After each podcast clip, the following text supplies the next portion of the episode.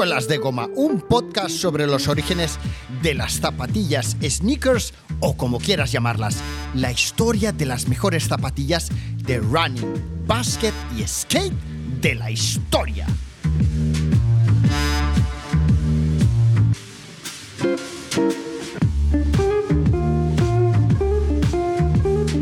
Programa número 38, el 15 de junio del 2020. Hay cinco cosas que deberías saber sobre New Balance, pero eso te lo contaré al final del programa.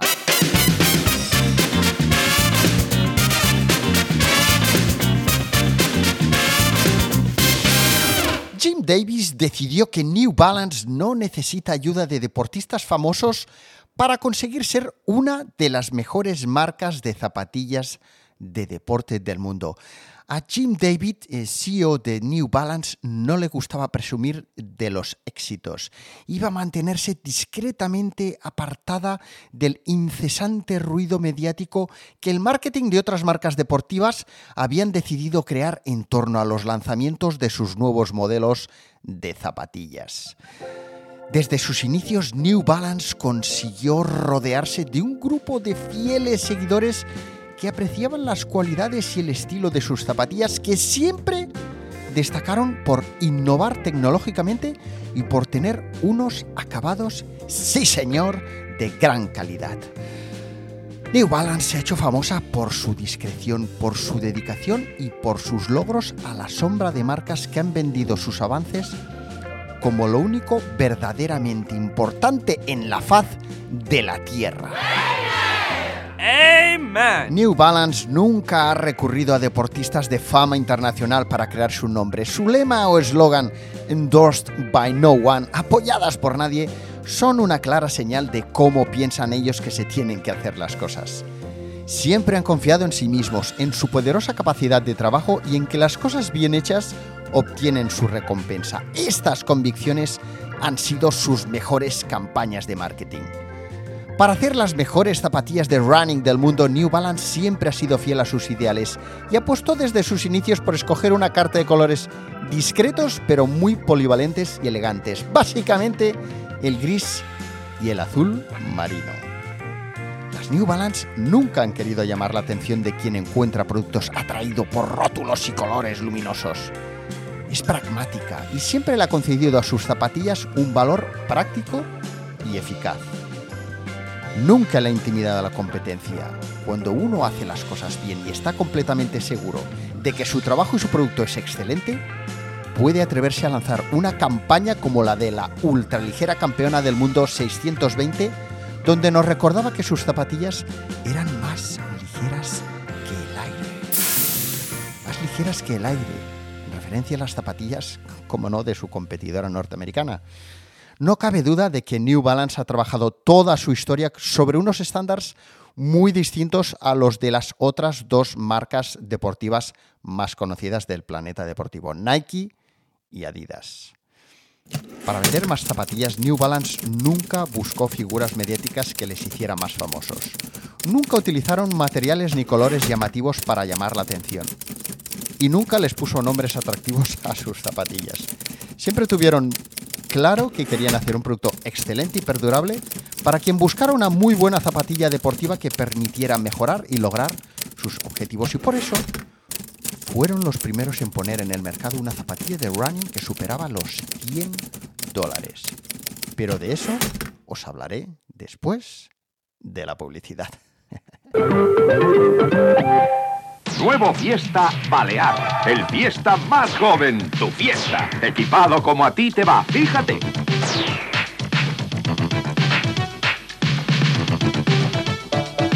Y puedes elegir tu Balear con motor gasolina o diésel. Nuevo Fiesta Balear.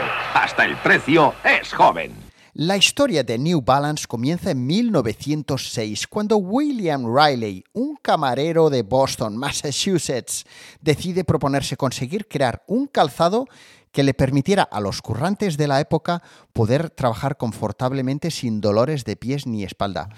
Y es que no sé si vosotros habéis trabajado en algún oficio en el que hayáis tenido que estar de pie durante muchas horas, pero os puedo asegurar que estar eh, muchas horas de pie acaba siendo matador. Y eso os lo explica alguien que trabajó durante muchos años eh, de vendedor en el corte inglés eh, y que, fijaros, con veintipocos años eh, cada X horas buscaba, bueno, me iba, me iba os, lo voy a contar el secretito, yo trabajaba, por ejemplo, durante mucho tiempo vendiendo pantalones en la sección de caballero y bueno, pues estabas ahí esperando que vinieran clientes, a venderles, a atenderles, a hacerles los bajos, a hacerles el tiro, a tal, tal, tal, tal, tal.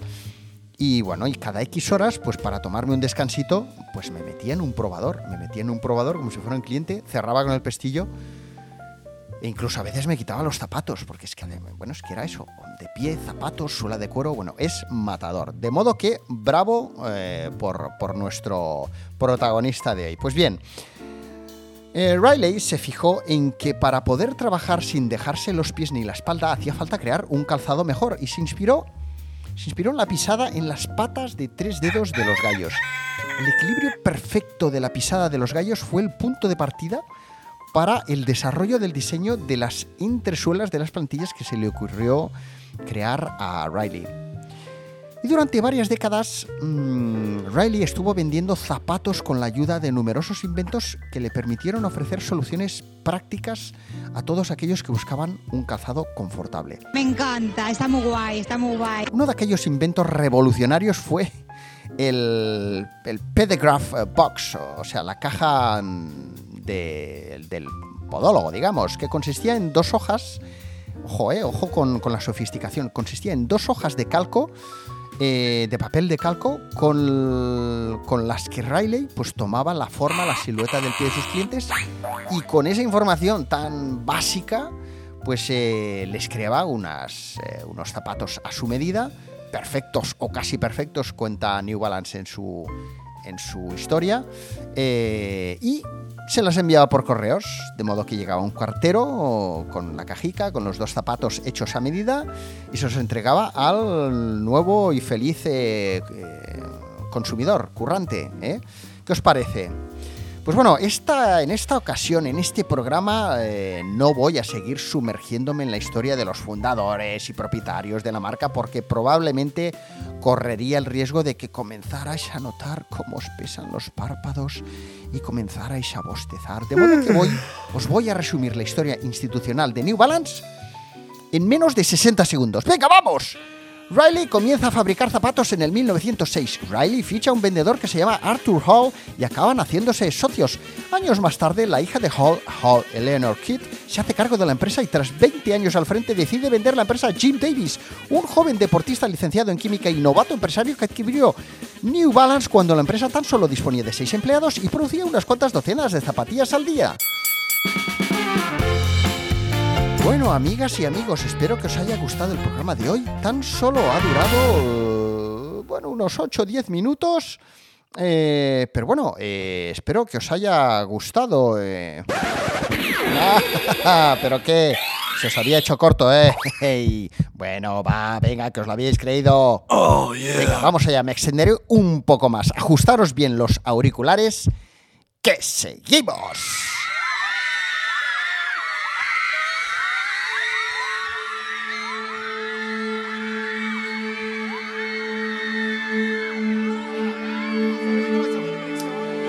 Decía, la historia de New Balance comenzó a manos del camarero Riley, que se propuso crear zapatos cómodos. Era camarero y era también zapatero. Fijaros qué, qué doble oficio más curioso. Riley contrató a un vendedor que se llamaba Arthur Hall. Arthur se hizo socio de Riley y juntos consiguieron llevar a cabo grandes innovaciones en el sector del calzado. Mediados los años 50, Hall Eleanor Kidd, hija del socio de Riley, tenía el mando de la empresa. A finales de los años 30 lanzaron su primera zapatilla de running confeccionada con piel de canguro con garantía de por vida. Creo recordar que el precio era de unos 7 dólares. Y durante los años 50, New Balance lanzó sus famosísimas Trackster, unas zapatillas de running ultra ligeras con unas características sorprendentes nunca, nunca, nunca vistas hasta aquel entonces. Estamos hablando, ojo, de los años 50. Por primera vez en la historia del calzado deportivo, hombre, tampoco er, e, es muy difícil ser el primero en aquel momento porque es que estaba todo eh, todavía, vamos, empezando. Eh, pues las Trackster ofrecían la posibilidad de escoger entre varias anchuras de horma y tenían unas suelas con una superficie ondulada que eh, presumían de poder ofrecer a los atletas el Go Power que necesitaban para poder salir disparados hasta la línea de meta. Fijaros que, mm, fijaros que New Balance ya desde sus inicios se preocupaba mucho por, eh, no solo por, por, la capacidad de amortiguación, etcétera, que ahora empezaremos a ver, que es un poco en lo que todos estaban obsesionados a lo largo de, la historia, sino que eh, le, daba un, le daba mucho hincapié a que fueran cómodas, confortables, que se sujetaran bien al pie y eh, que fueran muy durables, ¿no? En fin, esto resto de marcas lo hicieron en mayor o menor medida, pero New Balance eso ya lo tenía muy claro desde, desde, desde sus inicios, ¿no? Bueno, pues tras bautizar a sus primeras o a su primer zapatilla con el nombre de Trackster y siguiendo la filosofía pragmática original de la marca, decidieron que a partir de aquel modelo, oye, que no iban a romperse el coco pensando en un nuevo nombre para cada nuevo modelo de zapatillas, y decidieron que a partir de ahora lo que vamos a hacer es asignarles un número. Ahí va. Holy moly. Ahí yo francamente sospecharía que el pragmatismo de que estamos hablando todo el rato, ¿eh? que pragmatismo para los que no lo tengáis en mente es eh, lo que busca la practicidad, ¿eh? ¿eh? pues yo creo que aquí el pragmatismo iría un poquitico cogido, cogido de la mano con, con una falta de imaginación galopante. Hombre, no fastidiemos. Pero bueno, lo cierto es que esta decisión no solo la tomaron en los inicios de la marca, sino que es que ha sido una constante en toda la historia de New Balance. Y bueno, y tal y como nos explicaban en el número especial del que os he hablado ya en alguna ocasión, Handcraft, and Imagination, que hizo la revista Sneaker Freaker en su momento, dedicado a la historia de la marca que hoy ocupa nuestro tiempo de ocio, existe un mito urbano que dice que los números de los modelos de, de las zapatillas hacen referencia al precio de venta que tenían cuando fueron puestas a la venta por primera vez. De modo que, por ejemplo, las 1300 eh, que salieron a la venta en 1986, en teoría salieron a la venta por 130 dólares pero hay gente que dice que no salieron por 130 dólares, sino que salieron por 150, de modo que las cifras no cuadran. Bueno, mediados los 70 llegan las 320 con una suela hecha de Astro Creep que una vez más marcó un antes y un después. ¡Uy, qué peligro! Yo tengo mucha chispa. Las Astro Creep no tengo ni idea de qué eran ni he encontrado nada de info al respecto. Quedan muy molones, es un nombre muy molón, eh, pero, pero no he encontrado nada de información al respecto. Vamos, tampoco es que sea un hacha buscando por Google, pero, pero bueno, yo no he encontrado nada. Y en este libro tampoco pone nada. De modo que vamos a quedarnos con la idea de que era un compuesto gomoso fabuloso que tenía un gran agarre y una muy buena durabilidad. ¿eh? O sea, lo de siempre, ¿vale? Bueno, la cuestión es que las New Balance 320 fueron reconocidas por la Runner's World, Runner's World como las mejores zapatillas de running del 76, que en aquel momento todavía no se le llamaba running, ¿eh? pero bueno. Claro que hemos de recordar también que en aquel momento el running o el jogging no era todavía muy popular.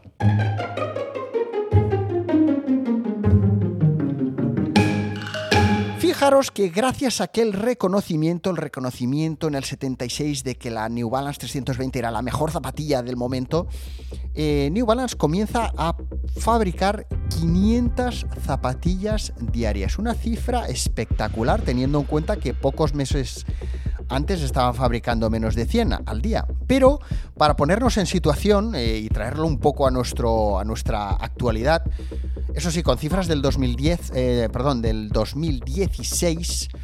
Eh, en el 2016 Nike, y hablo de Nike porque no tengo cifras de New Balance, estaba vendiendo 26 pares de zapatillas al segundo, o sea, 100 millones de pares al día, ¿vale? O sea, en el 76-77 New Balance consigue fabricar 500 zapatillas diarias, lo cual era una pasada. Eh, y en el 2016 eh, resulta que Nike estaba vendiendo no 500 zapatillas diarias, sino 100 millones de zapatillas diarias. ¿eh? ¿Cómo han cambiado las cosas, verdad, amigos? Venga, vamos, seguimos.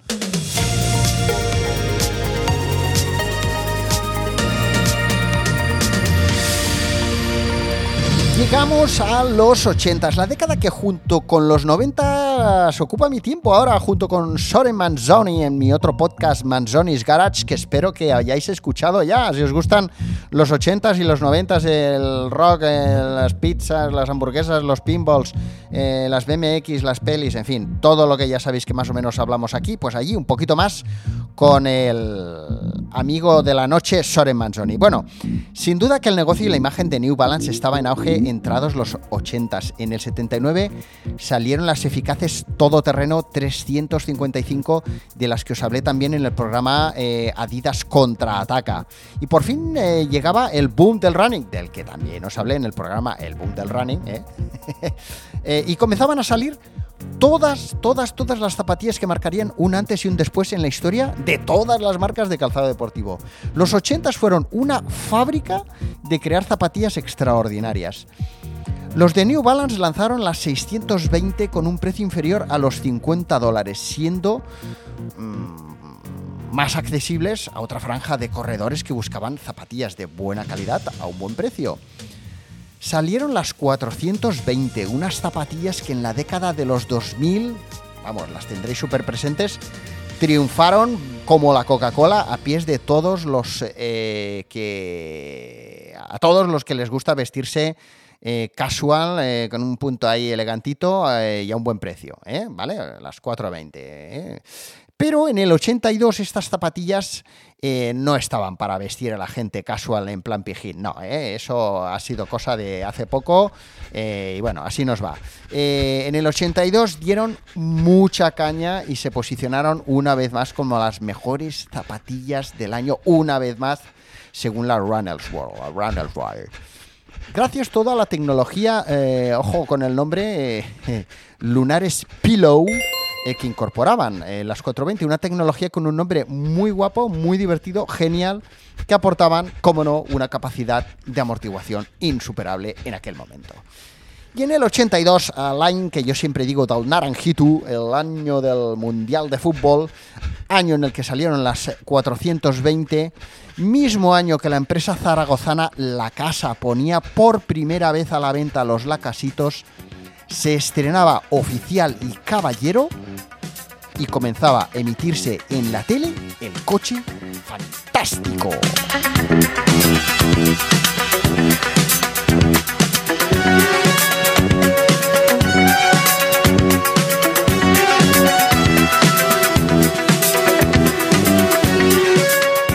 Balance lanzaba la serie 5 compuesta por las famosas 574, 576, 577 y 580. Madre santa de Dios. Las 574 y 576 son como aquellos niños gemelos que tan solo se distinguen por una peca en la cara y que tan solo la tiene uno de los dos, que son prácticamente idénticos, pues así.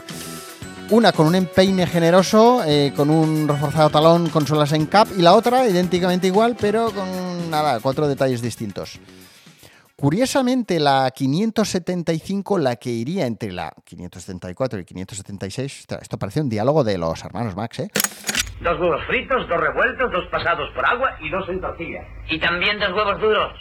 Y también dos huevos duros. En lugar de dos, pon tres. La que, pues, pues, eso, la 575, que debería de ser igual a, sus otras dos hermanas, eh, curiosamente no se parece en nada. Eh, de hecho, tiene una estética completamente distinta eh, y, otro tipo de suela y diseño, bueno, total, totalmente distintos, porque de hecho era una zapatilla no destinada al jogging o al running, sino al trail running. Ojo, ¿eh? Bueno, fijaros qué rollos he metido con, estas tres zapatillas. Sin embargo, la que venía después de estas eh, tres, eh, la 577, la 577 sí que seguía la estética de sus dos antecesoras que no pienso volver a nombrar, hombre ya. Pero incorporaba algunos cambios en su diseño, unos cambios que le daban un aspecto, según mi opinión, más moderno y más veloz, con la puntera un poquito más corta, la N más pequeñita, en fin, con varios detalles muy cookies, muy cookies. Oye, y si no miraron las imágenes que os pondré en los stories o en la web y tal, y vosotros mismos formáis vuestras propias opiniones y dejáis vuestros comentarios y vuestros likes eh, y todo lo que queráis y os hacéis seguidores de una vez por todas del podcast de Suelas de Goma. La juventud está preparadísima. Venga, vamos allá, vamos allá. Bueno. La 577 fue una de las zapatillas que originalmente, cuando salieron por primera vez al mercado, tan solo se hicieron en, ojo, atención sorpresa, atención sorpresa, en gris y azul marino, como tiene que ser, hombre, diría el fundador de New Balance. ¿eh? Y destacada siempre en las reviews de New Balance nos queda por recordar las 580 de esta serie de la, serie 5, ¿eh? ¿eh? Serie 5 ya sabéis con qué rima, ¿eh? ¿eh? La 580 era otra zapatilla de trail running, eh, también con suelas roll bar, una pieza de grafito moldeado que se incorporaba en la media suela para aportar estabilidad a la pisada del corredor, que con el paso de los años pasaría a convertirse en uno de los modelos más idolatrados de la cultura urbana japonesa. La 580, efectivamente, la 580 es una de las zapatillas más queridas, deseadas, buscadas e idolatradas de los japoneses, de los japoneses con rollo. For relaxing times, make it Centauri time.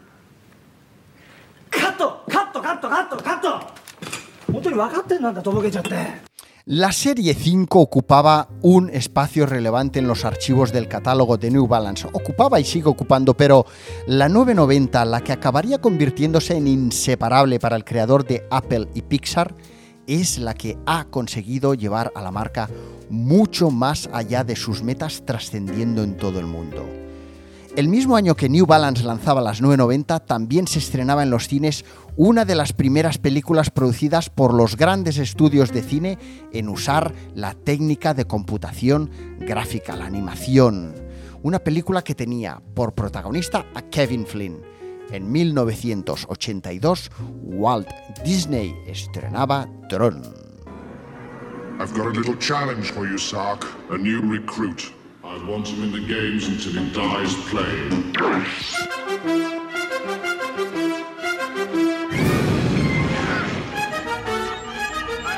Las 990, las eh, que inauguraron la serie, seguían teniendo una imagen y suelas similares a las, de, a las zapatillas de la serie 5, pero a partir de las 991, con un nuevo diseño, con la tecnología Absorb en sus suelas y con las dos cámaras semitraslúcidas en talón y puntera, se convirtieron en unas rompecuellos. Los runners de larga distancia fliparon con aquellas zapatillas y gente como Steve Jobs las compraban de 7 en 7, una para cada día de la semana, porque si no lo recordáis, Steve Jobs explicó en más de una ocasión que su armario estaba compuesto por siete mudas completamente iguales para no tener que perder tiempo cada día por la mañana en decidir qué tenía que ponerse. El color original de las 991 era, ¿cómo no? El gris y el de las 993 también. Las 991 se han convertido en unas de las zapatillas más vendidas de la marca. Primero, como excelentes zapatillas de running con la tecnología amortiguadora Absorb en sus talones y posteriormente, junto con sus predecesoras, han sido vistas en los pies, han sido vistas en los pies de miles de personas en todo el mundo que buscaban unas zapatillas muy cómodas, prácticas y fáciles de poner en cualquier ocasión, siendo un claro ejemplo de que los principios del creador de la marca siguen estando vigentes hoy día. La gente busca ante todo zapatillas cómodas para correr, para trabajar, para caminar, eh, para jugar, para lo que tú quieras. En el 85 llegaron las New Balance 1300, consideradas una vez más como unas zapatillas revolucionarias en el mundo del running gracias a su excelente combinación entre estabilidad y amortiguación. La suela PU de EVA con el núcleo de amortiguación INCAP seguía siendo convincente y efectivo para los estándares de aquel momento y aseguraban que su efectividad duraba más allá de los 1600 kilómetros. O sea que las eh, suelas que incorporaban las New Balance 1300 con eh, amortiguación INCAP eh, duraban, eh, pues bueno, mm, más de un año y medio, o sea, para gente que corriera una media de unos 100 kilómetros por mes, o sea, unos 8 kilómetros eh, o 10 unas dos o tres veces por semana, depende de lo que corras. ¿Qué os parece? ¿Qué os parece el ejemplo? Eh? Pues bueno, tras, eh, tras la 1300, los expertos en la materia, en la marca, destacan a la 1500 como otra zapatilla New Balance a recordar in eternum. La silueta de las 1500, la verdad es que es una de las siluetas que a mí más me gusta. Eh, y sus características, también con la cápsula de amortiguación INCAP, consiguieron que se las calificara en su momento como las zapatillas eh, de running más perfectas de la marca fueron creadas por el legendario eh, diseñador Steven Smith. Eh, digo legendario porque es un diseñador que ha conseguido diseñar eh, zapatillas muy importantes en la historia de la marca. es el que dibujó, por ejemplo, las siluetas de la 574 y de las 997. en fin. las 1500, ¿cómo se reconocen? Pues son, creo, mm, no equivocarme si os digo que son los que tienen la N más pequeñita, el logo de la N bordado más pequeñito en el centro y tienen eh, una línea deportiva muy elegante gracias a que tienen muy pocas piezas, es una zapatilla compuesta por muy pocas piezas, es como muy sobria y son eh, líneas muy rectas, entonces le da un aspecto estilizado deportivo eh, radical, muy guapo, muy guapo. muy bien, muy fino, muy bien, Steven Smith. Ya te llamaré para diseñarme unas zapatillas. Venga, va. Bueno, estamos en el 85, en pleno boom del running 80s. Apple ya había lanzado el Macintosh. Nike ya tenía en el mercado algunas de sus zapatillas de running más famosas de la historia, como las Waffle, las Tailwind o las Mariah. Adidas las LA Trainer, las Marathon, las TRX, las Night Jogger, Saucony las Jazz. Ojo, que de todas estas zapatillas ya os he hablado en programas anteriores. ¿eh? O sea, yo he hecho mis deberes, ¿eh? a ver si hacéis vosotros los vuestros. ¿eh? bueno, y muchas de estas zapatillas que os acabo de decir, Nike, Adidas, eh, Saucony, todas eh, estaban destacando porque utilizaban nylon, porque utilizaban colores brillantes. El nylon ya de por sí ya es un material brillante utilizaban eh, colores potentes, colores fluor, como las Night Jogger. Sin embargo, New Balance no. New Balance no. New Balance seguía apostando por ofrecer calidad sin estridencias. Como el buen vino que viene en una botella con una etiqueta poco llamativa, pero con clase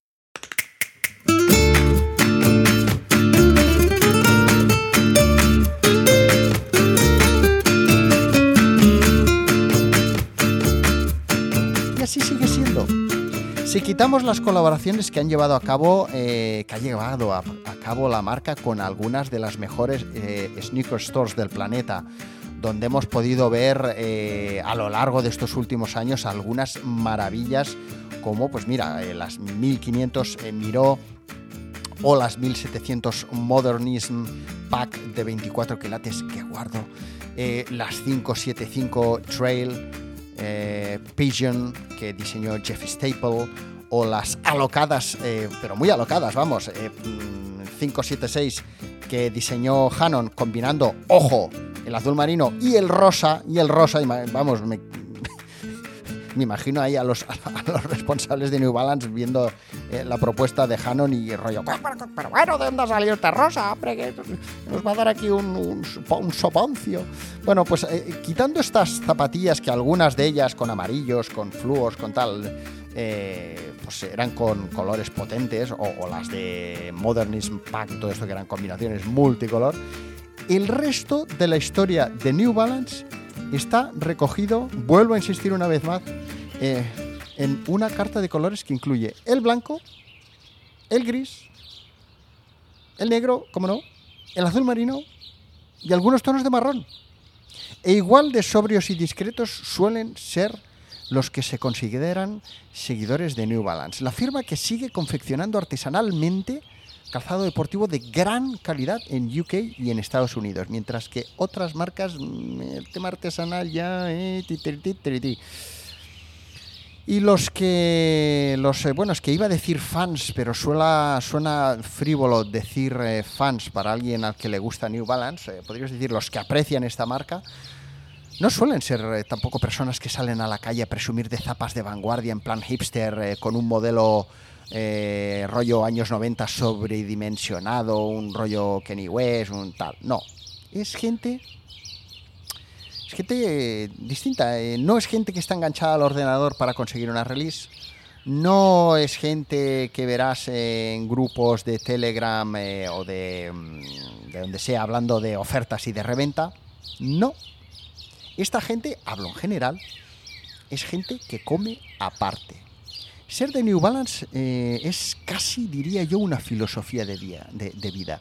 Eh, yo creo que, que, si te gusta New Balance, te gusta valorar lo bueno, te gusta disfrutar de la vida, te gusta sentirte seguro de estar haciendo eh, o de que sea la mejor manera de estar haciendo las cosas de la mejor manera posible. No sé si me estoy enrollando mucho. Respetas el pasado, disfrutas el presente, no pierdes el tiempo pensando en lo que pasará en el futuro. Hostia, qué chapa os estoy metiendo más guapa, nen. Mm, Incap, Endurance, Energy, TPU, Rollbar, Lock, todas estas siglas que pertenecen a- al glosario técnico de New Balance, creado y recogido por Sneaker Freaker en su maravilloso libro Handcraft and Imagination, son tan solo siglas que nos indican que New Balance no ha necesitado crear historias alrededor del aire. No ha necesitado fichar a los mejores jugadores de baloncesto de la historia, ni a los mejores futbolistas del planeta para conseguir ser una de las marcas consolidadas de más prestigio en la historia del deporte y mm, con más rollo en el mundo de la, llamémosle, moda. Muéstrame un corredor cuyas zapatillas no le ajusten bien y te mostraré un perdedor. Así de convencido estaba Jim Davis de que New Balance era la marca que mejor se ajustaba no tan solo al pie del corredor, sino a sus necesidades y a sus ideales. No me cabe la menor duda de que nunca perdería una apuesta si apostara al decir que New Balance es la marca de calzado que ha creado las zapatillas de calidad más efectivas, más duraderas y más bonitas y elegantes de la historia del deporte. Hay cinco cosas que deberías recordar al hablar de este podcast sobre New Balance con tus amigos. 1. New Balance fue fundada en 1906 por un camarero, también era zapatero. 2. El primer modelo se diseñó inspirándose en la pisada de un gallo. 3. Las zapatillas de New Balance siempre han tenido características técnicas en sus suelas. 4. Fue la primera marca en ofrecer distintos anchos de horma, y lo sigue haciendo. Ha sido la única marca en utilizar a Ronald Reagan y a Gorbachev para anunciar sus zapatillas. Y nunca, nunca olvides que han conseguido conquistar nuestros corazones con tan solo dos colores, o uno y medio, el gris y el azul marino.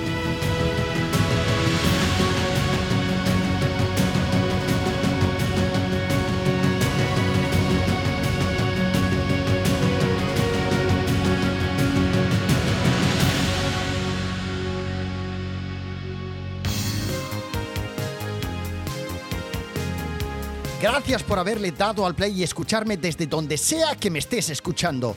Si te gusta Suelas de Goma, suscríbete y dame tu feedback en Apple Podcast con una valoración 5 estrellas y un comentario. Si me escuchas desde iBox, Spotify u otras, dale al like y deja también tu comentario.